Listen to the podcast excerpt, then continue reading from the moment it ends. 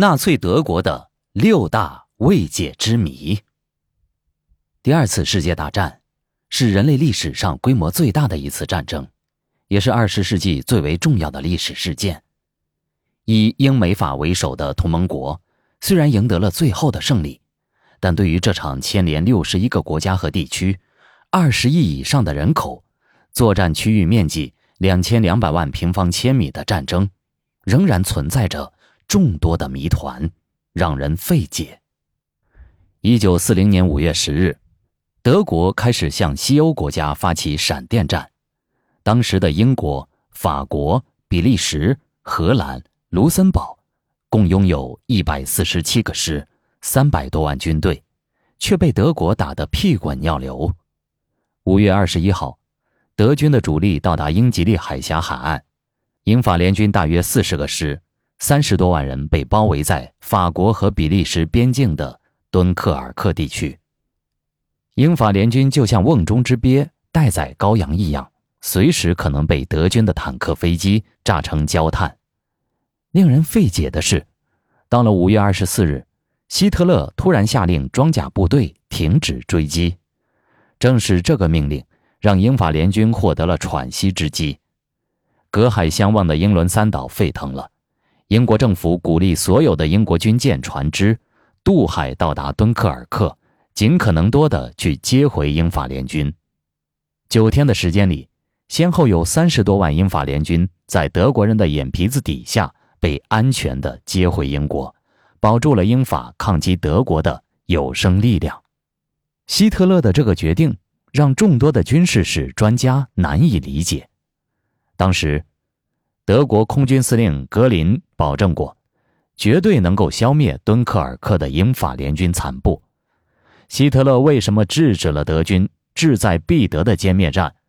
这个历史的谜团，也只能去问希特勒本人了。我们都知道，原子弹最先是由美国人发明。其实，帮助美国制造原子弹的专家，许多都是从德国逃亡来的物理学家。一九三八年的时候，两位德国物理学家发现了核裂变。德国的核武器研究一直处于世界最前列，给美国和英国以强大的压力。后来，有位德国历史学家在一本书中指出，已经发明了 V 二导弹的德国，曾经先后试验爆炸过三颗原子弹，但是至今依然没有证实德国试爆原子弹的最为直接的证据。一九四五年四月三十日，苏联红军攻克柏林之际，他们最为关心的是找到希特勒的居所狼穴。到达狼穴后，却发现希特勒和情妇艾娃自杀，两人的尸首已经烧成焦炭，无从辨认。根据希特勒卫兵和贴身侍从的说法，他们是亲眼目睹了希特勒自杀的全过程。但是，这两具烧焦的尸体。真的就是希特勒和他的情妇艾娃吗？许多纳粹党人不相信希特勒已死，相信他隐藏起来了。西藏作为世界屋脊，吸引着全球殖民者的目光。一九三八年和一九四三年，经过希特勒的批准，纳粹党卫军头子希姆莱组建了两支探险队，去到西藏，寻找传说中日耳曼民族的祖先。他们坚信自己是亚特兰蒂斯神族的后裔，到西藏希望寻找神族存在的证据，希望寻找能够改变时间的方式，打造出不死军团的地球轴心。这个说法比科幻电影还要传奇。希特勒以及他所领导的纳粹党人真的相信自己是神族的后裔吗？他们在西藏到底是为了找什么？这是二战留给我们的一个未解之谜。从一九三九年三月开始，德国的闪电战在欧洲战场上取得了辉煌的胜利。德国以迅雷不及掩耳之势攻陷了波兰、比利时、荷兰、法国等众多国家。按道理来说，位于东线的苏联应该对德国的闪电战早做防备。事实上，一九四一年六月二十二日。当德国再次使用闪电战的方式突袭苏联之时，苏联人惊慌失措、狼狈不堪。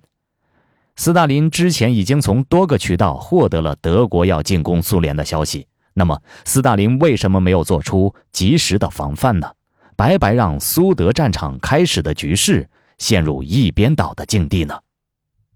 二战中，纳粹德国对于侵略国的财宝进行大规模的劫掠，据不完全统计，德国军队从占领国掳掠的财富高达一千六百四十亿马克，各种奇珍异宝。宝古董字画纷纷从欧洲各地运往柏林，但是，在苏联红军攻陷柏林之后，他们只见到了宝藏中的一小部分。大量的纳粹宝藏藏在什么地方呢？有传说说，这些宝藏主要藏匿在奥地利境内阿尔卑斯山山脉地区，但至今仍然没有人发现这些传说中的纳粹宝藏。当然。二战中，纳粹德国还留下了许许多多的未解之谜，希望这些谜题有朝一日能够找到答案。